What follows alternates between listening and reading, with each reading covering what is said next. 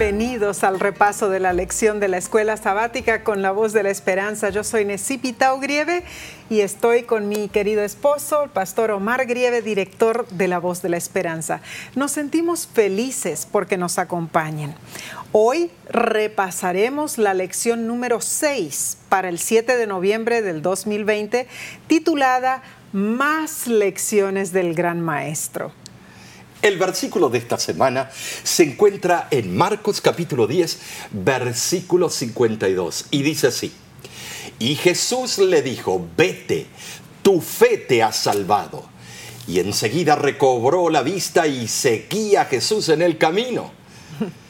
Cuando pasamos, pensamos, perdón, en la situación deplorable de nuestra humanidad pecaminosa, nos embarga eh, la vergüenza no hay duda que nuestra pecaminosidad nos une a todos por igual.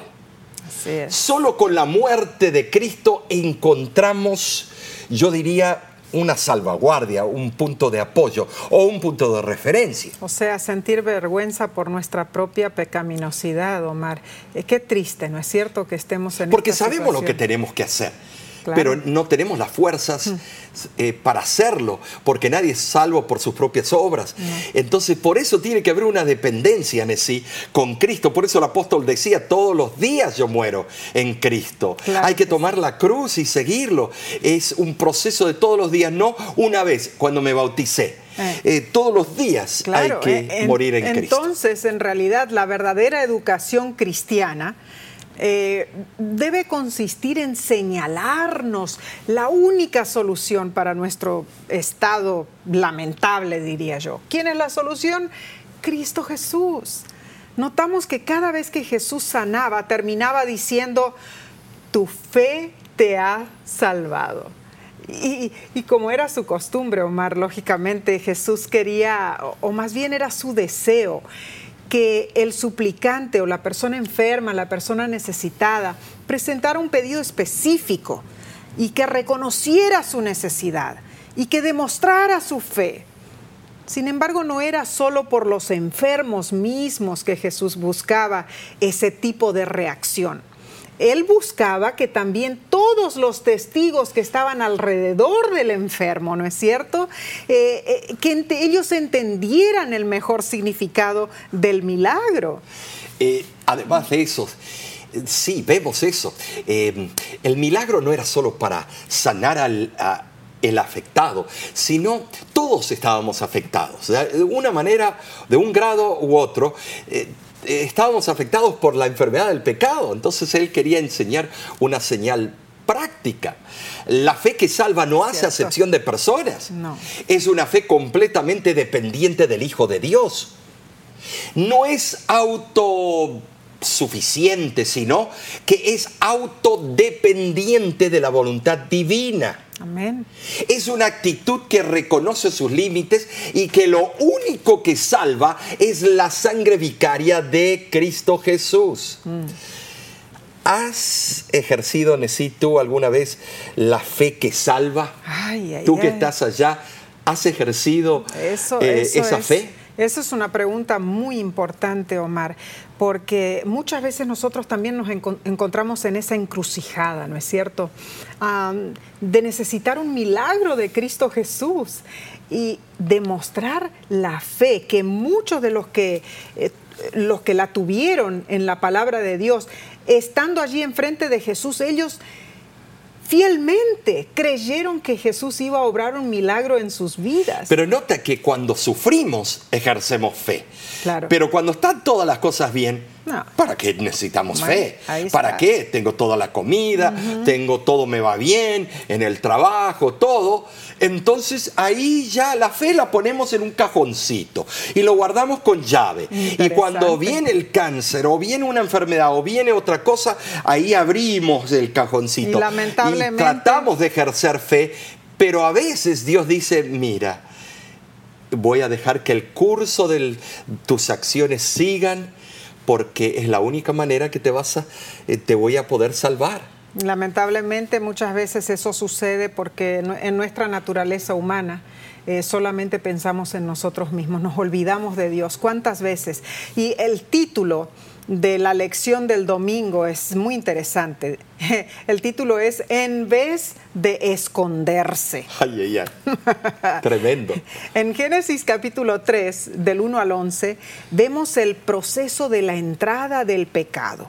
Y la gran pregunta de Dios a los seres humanos de todas las edades, no solamente a Adán, ¿dónde estás tú? Pero esa es la pregunta que hacen todas las madres. Mm. Eh, cuando hacíamos nuestras travesuras, eh, siempre estaba la pregunta, ¿dónde estás, Omar? ¿Dónde? Porque yo me estaba escondiendo del seguro castigo o la segura paliza que me merecía por haber mentido, por haber hecho algo incorrecto. Claro. Eh, esa es la pregunta que desde un comienzo ha Dios hecho. Y no solamente cuando somos niños, porque sí desobedecemos cuando somos niños y nos escondemos, pero también ahora de adultos, yo creo, ¿no? Porque muchas veces ah, no hacemos las cosas correctamente. Y cuando viene un fulano, un mengano y nos quiere llamar por teléfono, nosotros, uy, no, no lo quiero atender, quiero evitar hablar con esa persona porque por todo el problema que he causado a causa de mis este, decisiones, ¿no es cierto? O sea que como adultos hacemos lo mismo. Y Adán, que siempre había dado la bienvenida a, la presencia divina, ahora se ocultó, estaba aterrado.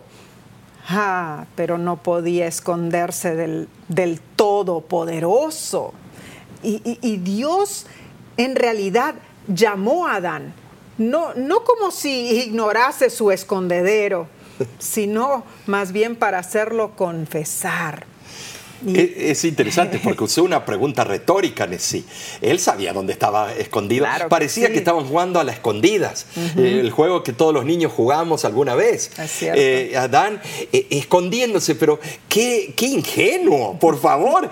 Tuvo tanto tiempo bajando Cristo y enseñándoles a la primer pareja y dice la sierva del Señor que el intelecto de Adán y Eva sobrepasaba al más inteligente de la tierra de nuestros tiempos. O sea, Einstein Estimados, Adán era más capaz y más inteligente que Einstein. Sin embargo. Y, fue eh, a hacer una niñería. Ah. Se escondió detrás de un arbusto. ¿Dónde estás tú? Y ahí, a ver si me ve. tal vez no, me ve. Pero no sabía que Dios tiene omnipresencia, mm. que Dios todo lo sabe. Yo creo que sí, pero el miedo, el terror en ese momento habrá sido impresionante.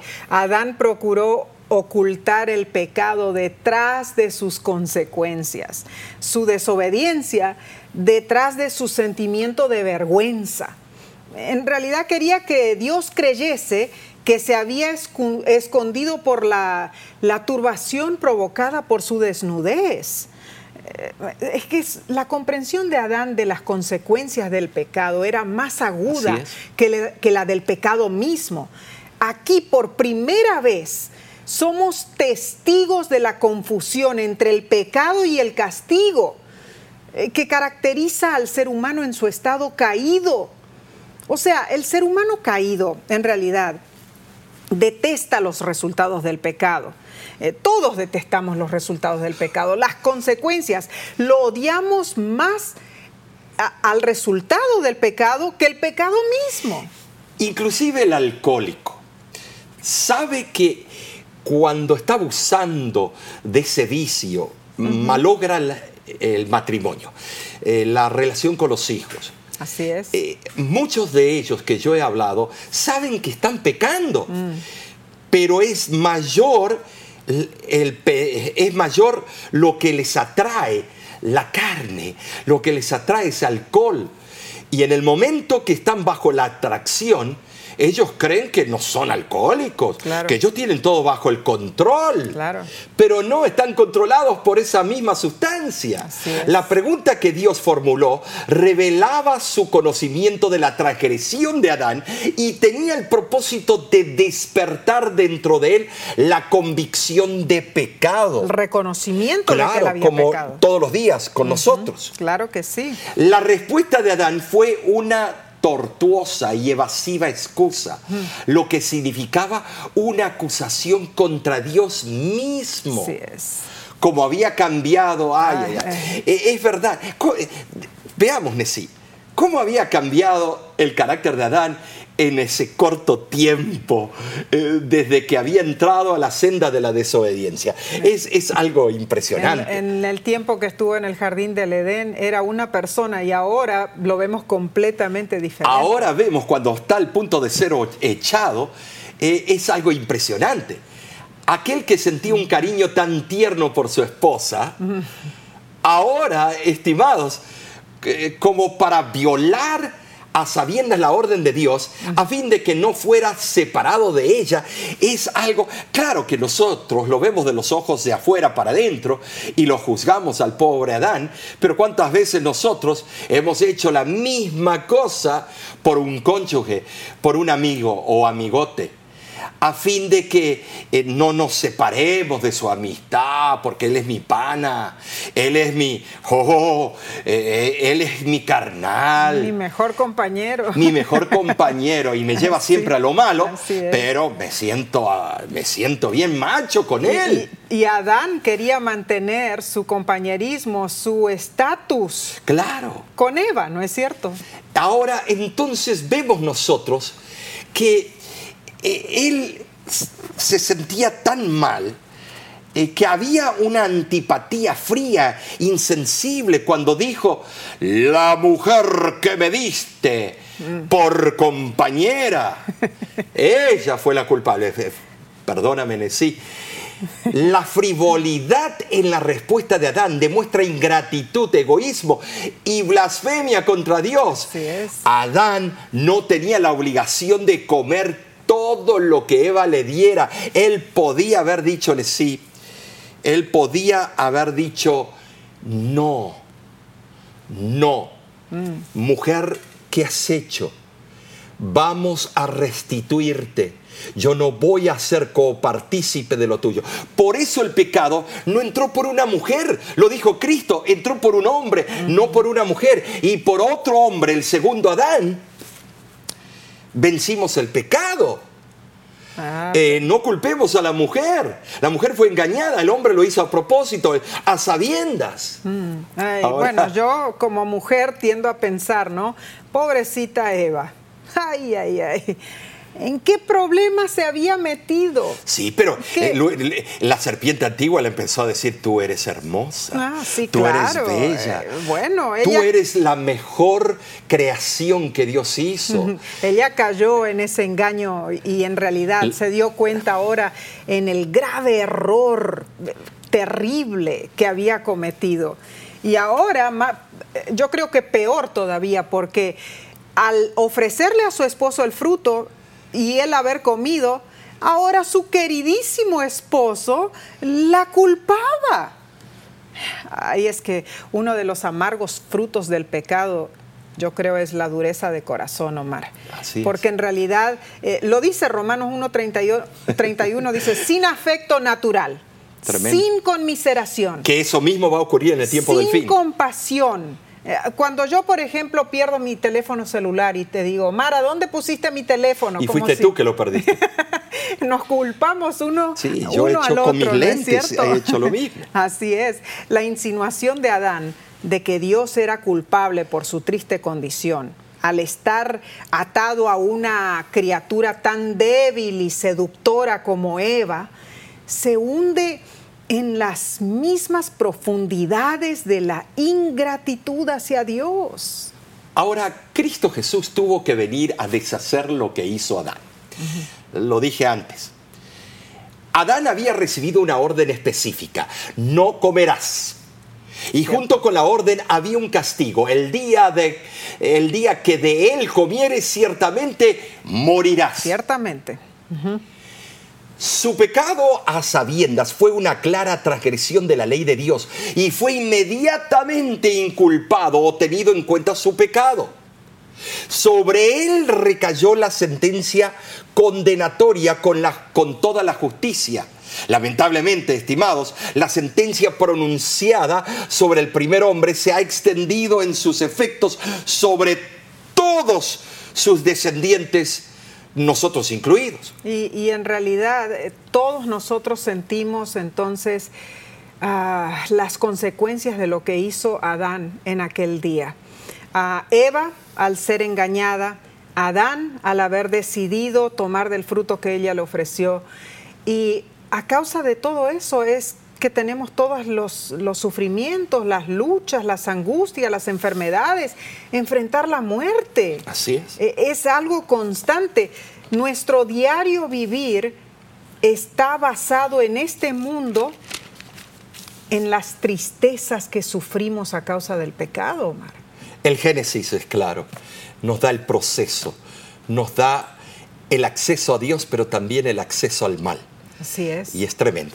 En realidad, eh, muy triste fue la caída de nuestros primeros padres. Pero hoy eh, Dios nos pregunta, ¿dónde estás tú? ¿Dónde estás tú, Omar? ¿Dónde estamos nosotros? O sea, ¿dónde estás en tu pecado y tu culpa en relación con Jesús y lo que Él hizo para rescatarte? Eh, esa es una pregunta muy seria, Omar. Tenemos que pensar nosotros, ¿qué hacemos nosotros? O sea, ¿cuál es nuestra responsabilidad? Lo que normalmente hacemos es, ay, pobrecito de mí, a todas las cosas que me suceden, ¿por qué Dios no contesta mis oraciones? Pero, ¿a dónde estamos nosotros? Dios nos pregunta, ¿dónde estás? ¿Dónde estás tú? Es- Estás tú. Estás con la devoción continua, eh, con, eh, con mi Hijo amado, Cristo Jesús. El Padre pregunta eso constantemente. ¿Estás leyendo la palabra de Dios? ¿Estás orando? ¿Estás eh, escuchando, viendo y haciendo las cosas del reino? Mm. ¿Cómo puedes querer que las cosas, cosas no te vayan mal cuando estás dedicando la gran mayoría de tu tiempo a las cosas mundanales que hacen mal. Eh, hay cosas del mundo que, que, eh, son normales. Vamos a un parque, eh, vamos a la playa, son cosas que necesitamos, Claro, nuestro claro. aspecto social. Pero hay muchas cosas que hacemos que no son necesarias, pero ¿cuánto le dedicamos a Dios diariamente? Mm. ¿Cuánto? Oramos en la mañana antes de salir por lo menos y al volver o al acostarnos, oramos en nuestro lecho con nuestro cónyuge. ¿Por qué no? Sí. ¿Por qué no? Hay un problema. es, es que tenemos que pensar concienzudamente. en La eso. medicina preventiva. Claro que sí. Pero pasaremos a la lección del lunes, no sin antes de tomar una pequeña y corta pausa. Volveremos en un instante, no te vayas.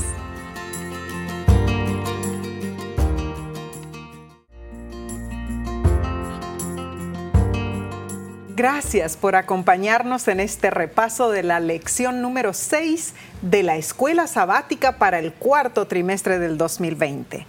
La parte del lunes para el 2 de noviembre se titula Fugitivo. La historia que se encuentra allí en Génesis capítulo 28 demuestra los resultados de dejarnos engañar. Resulta que al relacionarse con su familia, Jacob, con la ayuda de su madre, cayó en trampas atroces y las consecuencias fueron devastadoras. Su hermano Esaú estaba furioso y amenazaba matarlo. Así es. Jacob se convirtió en un fugitivo y se fue a la casa de su tío en Harán. Su vida era insegura y el peligro lo rodeaba. Una noche, con el cielo como, como techo, encontró una piedra como almohada y se quedó dormido. De repente un sueño recibe, eh, en el sueño recibe la famosa visión de la escalera que se apoyaba en la tierra y se extendía hasta el cielo. Los ángeles subían y bajaban por ella. Y oyó la voz decirle, yo soy Jehová, el Dios de Abraham. Así es. Fíjate, he aquí yo estoy contigo y te guardaré por donde quiera que fueres, porque no te dejaré hasta que haya hecho lo que te he dicho. Génesis 28, 15. Eh, es interesante también que la hermana Elena G. de White Omar escribió en Hechos de los Apóstoles acerca de cómo Pablo, claro, mucho tiempo después, él dijo que contemplaba la visión de la escalera de Jacob que representaba a Cristo, quien unió la tierra con el cielo y al hombre finito con el Dios infinito. Su fe se fortaleció al recordar cómo los patriarcas y los profetas habían confiado en uno que fue su sostén y consolación por quien él sacrificaba su vida. O sea, allí estaba Jacob en esa situación eh, de necesidad, él estaba en el medio del desierto, durmiendo, eh, colocando su cabeza sobre una almohada de piedra, dice, pero él recibió esta visión especial.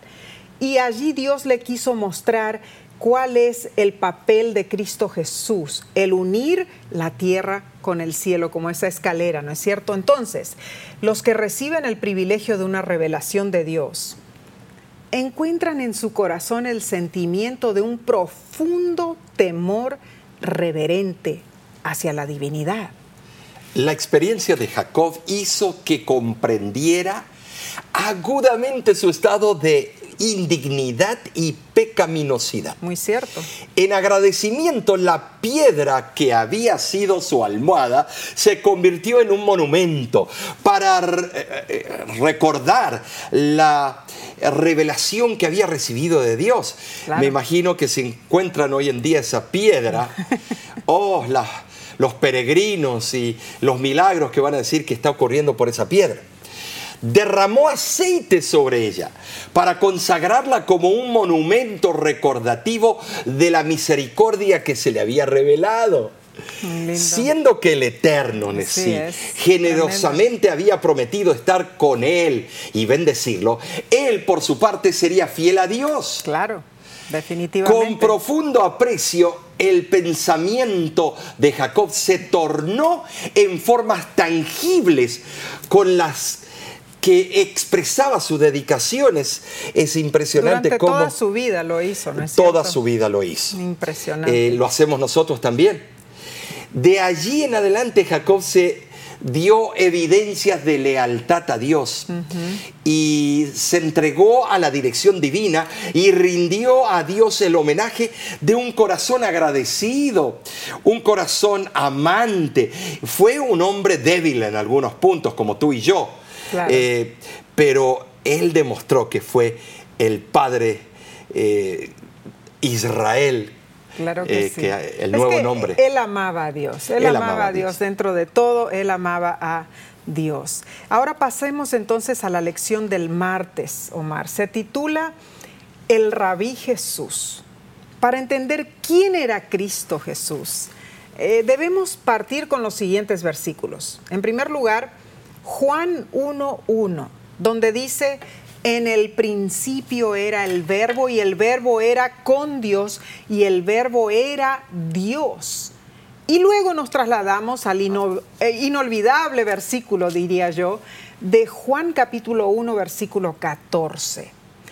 Y aquel verbo fue hecho carne y habitó entre nosotros y vimos su gloria, gloria como del unigénito del Padre, lleno de gracia y de verdad.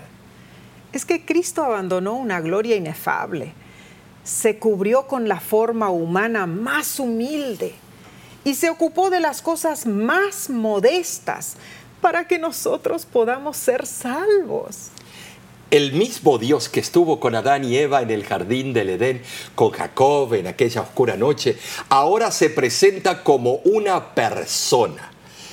Las sagradas escrituras son claras al explicarnos que Dios se personificó en Jesús. Así es. Y a través de Jesús podemos aprender de la voluntad de Dios, porque Jesús en sí es Dios. Claro que sí. Los mismos discípulos, o sea, los primeros discípulos, llegaron a asemejarse al amante Salvador porque lo reconocían, que él tenía poderes especiales, que él era el poderoso eh, prometido, El ¿no Mesías. es cierto? Cuando ellos oían las palabras de Jesús, ellos sentían necesidad de Él, lo buscaban y lo seguían. Le acompañaban como era costumbre que los discípulos siguiesen a un maestro y diariamente aprendían las lecciones de verdad que Él les enseñaba. En el primer capítulo, sí, de Juan, menciona que Juan el Bautista era un muy buen predicador. Claro. sí, Había líderes religiosos que creían que él era alguien especial. así es. Pero en realidad Juan el Bautista solo estaba preparando el camino para el Mesías, para el Maestro de Maestros, eh, para Cristo Jesús. Claro, este, yo me imagino eh, el- pueblo judío en aquel tiempo reconocían a Elías también como un gran maestro, a Moisés como un gran maestro. Y eh, mencionando a Juan el Bautista, lógicamente que ellos lo tenían en, en un alto pedestal, ¿no es cierto? Pero ninguno de ellos se, se comparaba No. con Cristo Jesús. Es que los que siguieron a Jesús lo llamaban rabí que traducido es maestro. Y así lo vemos en Juan capítulo 1, versículo 38. Ah, ellos reconocían la voz del Maestro Celestial. Para ellos las palabras de Jesús estaban llenas de refrigerio, verdad y belleza. La iluminación divina se derramaba sobre las enseñanzas de Jesús mientras Él explicaba los temas de la verdad con una nueva luz. Entonces, reconocemos que Jesús es un rabino, un maestro. Así es. Ah, pero nunca ha existido un maestro humano como él, porque él es Dios. Incomparable.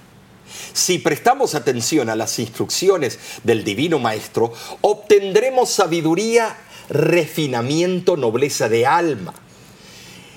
Elena de White lo describió con palabras certeras en la public- publicación de la Review and Herald en el año 1886 y dice así. Jesús es el más grande maestro que el mundo ha conocido. Eh, impresionante en realidad lo que habrá sido la experiencia de los discípulos estar allí con Cristo Jesús y escuchar sus enseñanzas eh, de la boca de Él mismo. Es interesante una palabra de- del griego, didáscalos. Eh, Es interesante la palabra didáctica, la palabra enseñanza. Él era un maestro por excelencia, que se estudia su metodología eh, para aquellos que están sacando en la rama de educación, se están especializando para ser profesores en la escuela primaria, se- secundaria, la prepa o, o la universidad en sí. Claro. Eh, él tiene todo el paquete de un maestro. Es tremendo en realidad. Y ahora, eh, yo no sé, Omar, pero eh, yo tenía, por ejemplo, un maestro de química ah, en la secundaria que era muy talentoso en explicarnos la química. A, a tal punto que a mí me empezó a fascinar todo lo que era Ay, la no, química. yo no. me encantaba. Y, pero él tenía ese talento innato de explicarnos las cosas claramente y, y era fácil de comprender. A mí, eh, mi maestro de química me, me daba las fórmulas y arréglate como puedes. Por eso nunca la... No, inclusive, inclusive las, los cálculos matemáticos Oh, que uno hace con las fórmulas químicas eh, eran increíbles. Cómo las entendíamos, porque él tenía esa manera sencilla de explicar. Claro, eh, era un, un profesor muy talentoso en realidad. Y yo me aprendí todos los elementos de la tabla de, de química, me acuerdo, los sabía de memoria, de, de comienzo a fin. Eh, me fascinaba siempre la química. Pero un maestro que tiene ese talento innato es un, ma- un maestro especial, es un maestro que va a poner en la mente de su alumno eh, la idea perfecta de la materia que está enseñando. Y así fue Cristo Jesús en realidad.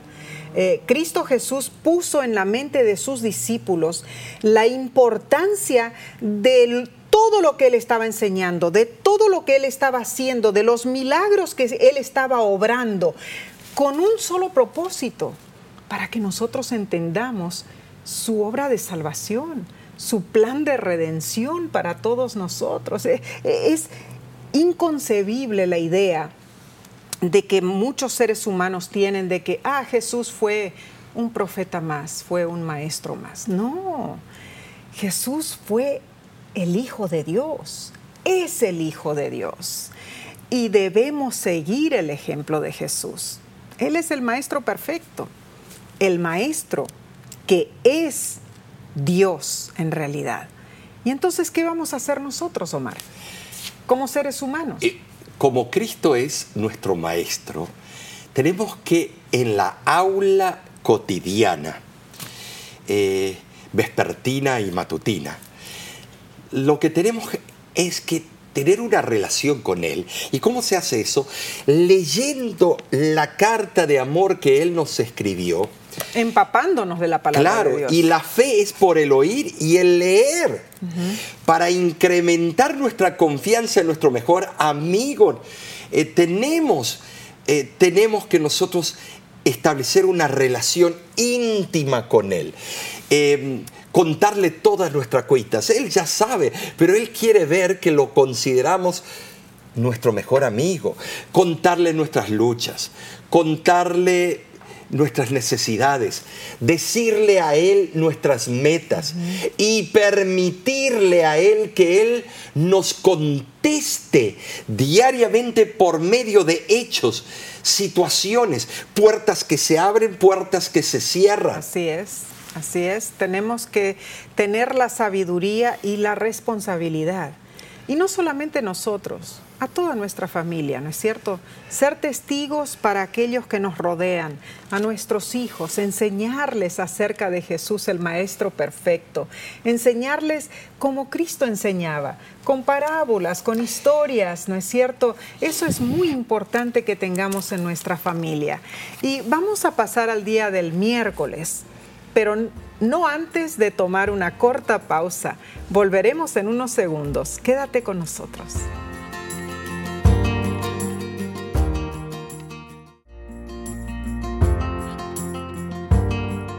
Muchísimas gracias por acompañarnos en este repaso de la lección de la escuela sabática. Estudiaremos ahora la parte para el día miércoles 4 de noviembre, que se titula Una mujer le responde. Ya hemos comprobado que Jesús es el gran maestro y que sus enseñanzas reflejan el carácter de Dios. En esta parte de la lección, vemos un hecho extraordinario de alguien que le habla a Jesús y él oye. Es una linda historia, Omar. Es la historia, esta historia que cuenta eh, del encuentro de Jesús con un gentil. Mm. Y es algo hermoso, o podemos decir la cananea. Así es. Cananea, de la región de Tiro y de Sidón. Y es muy relevante. Y vamos a ver por qué. Leo en Mateo capítulo 15, versículo 22 al 28. Y he aquí que una mujer cananea que había salido de aquellos confines gritaba diciéndole, Señor, hijo de David, ten compasión de mí. Mi hija es gravemente atormentada por un demonio. Pero Jesús no le respondió palabra. Entonces, acercándose sus discípulos, le rogaban diciendo, dile que se vaya, porque viene gritando detrás de nosotros. Él respondiendo dijo, no he sido enviado sino a las ovejas perdidas de la casa de Israel. Entonces ella vino y se postró ante él diciendo, Señor, socórreme. Respondiendo él dijo, no está bien tomar el pan de los hijos y echarlo a los perrillos. Y ella dijo, sí, Señor, pero aún los perrillos comen de las migajas que caen de la mesa de sus amos. Entonces, respondiendo Jesús, dijo, oh mujer, grande es tu fe, hágase contigo como quieres y su hija fue sanada desde aquella hora. Tremenda historia, Omar. Vemos nosotros que los hombres del entorno de Jesús se impacientaron con ella y que incluso quisieron, parece, despedirla, echarla. Y Jesús mismo estaba un poquito Ahora, Nesí, ¿qué- incierto, creo. Sí. ¿Qué te parece, Nesí, tú como mujer? La audacia, la audacia de esta mujer. ¿Qué nos enseña esta historia, Nesí? Ah, en, en realidad, ver cómo ella se acercó a Jesús y, y- y cómo Jesús utilizó esa experiencia para enseñarnos una gran lección. Ahora, fí- Tremendo valor. Fíjate, no te ofendas, Nesí, ni las damas que nos están escuchando, pero las mujeres son audaces. Nacieron con una inteligencia que eh, pocos la tienen. Eh, ya lo sabemos, los varones. Y el varón que no quiere admitir eso, no sé en qué mundo vive. Pero estimados, eh, qué fe de esa mujer. Qué sexto sentido. Una madre siempre tiene el sexto sentido por sus hijos. Pero más que fe, ella tuvo valor como cananea, porque, porque una mujer no tenía derecho de hacerse valer en aquel tiempo. Cuando ella se postró a los pies de Jesús, ella adoptó eh, eh, la posición acostumbrada del que presenta un pedido ante una persona superior. Esta posición podía adoptarse también ante un objeto de adoración, o sea, se inclinó completamente hacia Jesús. Y, y el hecho de que la mujer empleó el título mesiánico hijo de David parecería indicar que ella tenía al menos una vaga idea de la identidad de Jesús. Y entonces, ¿qué hizo Jesús, Omar? Bueno. Expresó lógicamente la actitud característica de los judíos. Pero lo hizo a propósito para gestar una respuesta de fe. Y no solamente en ella, sino todos los que estaban alrededor Claro. para que vieran.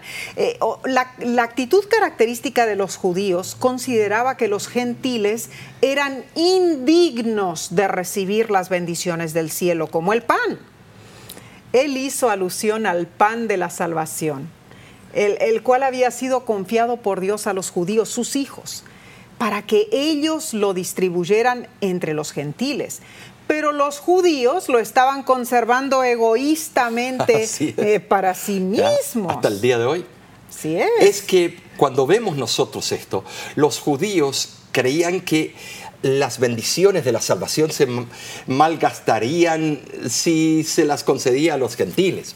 Como se perderían. Claro, los gentiles, según la, la opinión de los judíos, carecían de la capacidad moral para apreciar esas bendiciones o de beneficiarse de ellas. Ahora, la mujer bien podría haberse desanimado por la actitud de desprecio que Jesús pareció asumir contra ella. Pero Jesús ya conocía su Así corazón y estaba confiado que la fe de ella no faltaría Así y, es. y no fue defraudado. Y la mujer, por su parte, demostró estar segura de que Cristo podía conceder lo que su corazón deseaba si tan solo Él lo quería. El orgullo y el pre- prejuicio no significaban nada para ella y no se dejó afectar. Su fe y su perseverancia son, para mí, sí, verdaderamente eh, dignas de encomio. Claro Eh, que es, sí. es algo increíble. No se encontró fe, tal vez como ella la tuvo Es en que ese ella no se dejó minimizar. Interesante porque la mujer usó un tremendo ejemplo cuando dijo, Señor, aún los perrillos tienen derecho a las miguitas que caen de la mesa que los amos le dan. Es tan nota- Y notable. es verdad, nuestro perrito Así eh, está es. constantemente cuando estamos comiendo ahí abajo mirándonos. Claro, a ver claro. qué cae de la mesa ahí Eh, abajo. Las migas que caen de la mesa, así ella entonces dio a notificar a Jesús, yo también puedo recibir un poquito de esas migas de bendición. Eh, Esta notable mujer estuvo lista a ubicarse en cualquier nivel social que Jesús le pudiera asignar, si tan solo él le concedía la petición que ella pedía. Ella hizo frente a la prueba con valor y su fe permaneció firme. estaba segura de que Cristo podía sanar a su hija. Jesús quedó admirado de la respuesta de ella y fue impresionado por su fe. Y lo maravilloso fue que, así como había ocurrido en el caso del hijo del noble y con el siervo del centurión, la hija de esta mujer cananea fue sanada a la distancia eh, no en la presencia inmediata de Jesús. Como había ocurrido en esos otros dos casos, la curación fue inmediata, completa y a la distancia. Ahora vayamos a la lección del jueves, que se titula Un alumno que entiende el mensaje. En cuanto al círculo íntimo de los alumnos de Jesús, los doce discípulos de Jesús formaban el círculo íntimo de alumnos que estaban ansiosos por estar al lado de él y aprender de él. Pero al mismo tiempo parecían confundidos o enseguecidos. Mm. En Marcos capítulo 8, versículo 31 al 33, Jesús, el gran maestro, desafía a sus alumnos a ver cosas que a ellos les resulta difícil ver. Era como si estuvieran espiritualmente ciegos a las cosas importantes. Pero cuando leemos la historia de Bartimeo, es como que Jesús se encontró con alguien que sí podía ver espiritualmente. Y entonces, Omar, e, esa historia ahí la leo en Marcos capítulo 10, del versículo 46 al 52, donde dice lo siguiente, entonces vinieron a Jericó y al salir de Jericó, él y sus discípulos y una gran multitud, Bartimeo el ciego, hijo de Timeo, estaba sentado junto al camino mendigando y oyendo que era Jesús Nazareno, comenzó a dar voces y a decir, Jesús, hijo de David, ten misericordia de mí y muchos le reprendían para que callase, pero él clamaba mucho más, Hijo de David, ten misericordia de mí. Entonces Jesús deteniéndose, mandó llamarle y llamaron al ciego diciéndole, ten confianza, levántate, te llama. Él entonces, arrojando su capa, se levantó y vino a Jesús. Respondiendo Jesús le dijo, ¿qué quieres que te haga? Y el ciego le dijo al maestro, que recobre la vista. Y Jesús le dijo, vete, tu fe te ha salvado. Y enseguida recobró la vista y seguía a Jesús en el camino. Uno de los vados para cruzar el río Jordán está a unos nueve kilómetros al este de Jericó, Mar. Y nosotros que estuvimos varias veces allí en las tierras bíblicas, ¿no es cierto? Ver todos esos lugares es una experiencia única en realidad. Eh, la, la misma ciudad de Jericó está en el borde occidental del Valle del Jordán muy cerquita de las colinas, al pie de las montañas que se ven a lo lejos, allí que se levantan al oeste.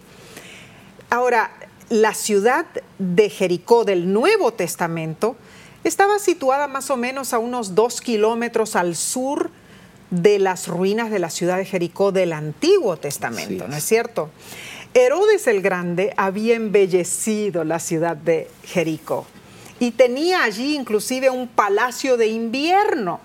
Se conocía a Jericó por sus termas calientes que estaban allí cercanas a, Jericó, a donde frecuentaba Herodes el Grande. Él tenía la, esperanza de, eh, cuando iba a esas termas calientes, de curarse durante el proceso de su enfermedad fatal. Ahora, la Biblia menciona que esta es, eh, es la única vez que Jesús visitó a Jericó, según lo registra la palabra de Dios. Pero yo creo que hay poderosas razones para suponer que Jesús había visitado la ciudad en viajes anteriores a Jerusalén, eh, en diferentes ocasiones, y quizá pasó por Jericó no mucho antes, cuando fue de Perea para resucitar a Lázaro también. Es probable que las personas indigentes se ubicaban fuera de la puerta de la ciudad de Jericó donde estaban las personas necesitadas que compadecían por sus enfermedades. Constantemente pasaban entonces multitudes por el camino yendo hacia Jerusalén. Sin duda, los, los pobres y los enfermos alcanzaron a oír a algunos de los, de los circunstantes que decían que Jesús estaba en el grupo que acababa de llegar. Era, era una ocasión única. Porque ellos estaban allí. La fama se había corrido. Claro, ellos estaban allí para pedir ayuda de los transeúntes, de los que pasaban allí por el portón, ¿no es cierto? Sí. Eh, ayuda económica, me imagino. Y estaba Comida, tal vez. El, o Bartimeo. Bar, en el original, significa hijo, y Timeo, hijo honrado. Honrado. O sea que era de una familia conocida. Oh, Era el hijo honrado, tal vez el primero. Y tenía una capa, Gimatrion, tenía una capa, eso muestra jerarquía. Bartimeo empezó a gritar, Jesús, hijo de David. Mm. Él usó eh, es- este título, hijo de David. Y ese uso estrictamente mesiánico. Claro. Eso demuestra, implica cierto grado de reconocimiento de Jesús como el prometido. Los doctores de la ley, los teólogos, no estaban dispuestos a llamarlo así. Y este hombre de fe, ciego, lo llamó con el título real de Cristo. Los que estaban a su alrededor lo reprendían y lo mandaban a callarse. Quizá estaban procurando impedir un incidente público que las autoridades judías o romanas pudiesen aprovecharse para arrestarlo. O sea, para arrestar a, A Cristo y Cristo al, Jesús. al ciego. Ah, claro que sí. Entonces era una situación muy difícil. Así fue. Pero Bartimeo comprendía que esta podía ser su única oportunidad para ser sanado por Jesús. Ay, yo me imagino, Mar, lo que habrá sido eso. Su persistencia. Sí, claro, eh, él persistió en el testimonio de su ferviente fe. Eh, Él tenía esa fe en Cristo Jesús. Y entonces llega Cristo y le hace la pregunta, ¿Qué quieres? ¿Qué quieres? ¿Qué quieres? Esto me deja en realidad Cristo tiraba para cosechar maduro. Tremendo, tremendo. ¿Acaso no se veía que él era ciego?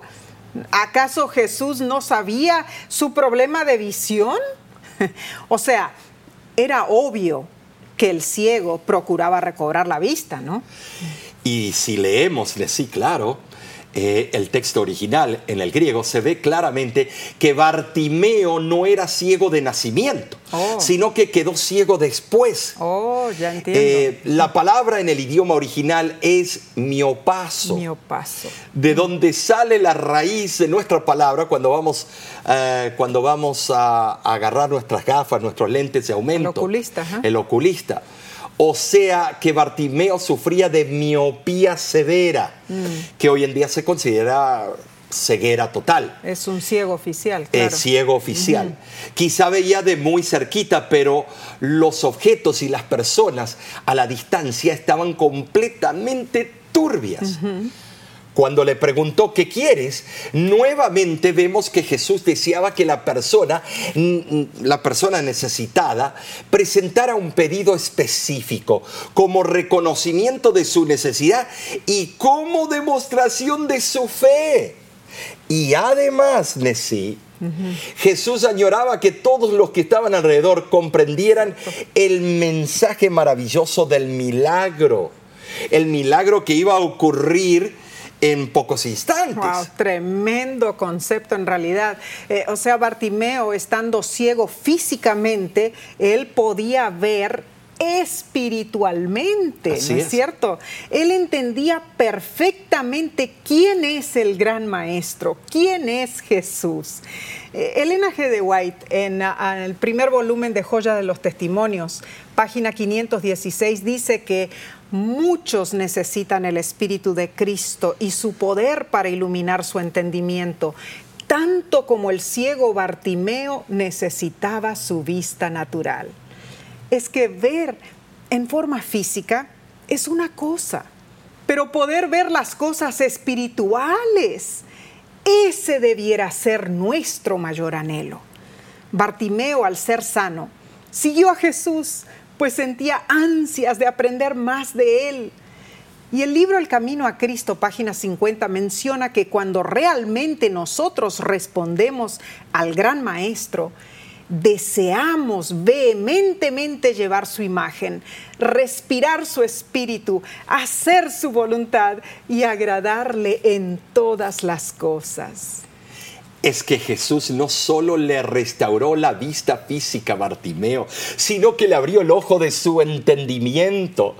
La cita que encontramos en la Review and Herald de Elena G. de White dice claramente que en Cristo él vio a su redentor y el sol de justicia resplandeció en su alma.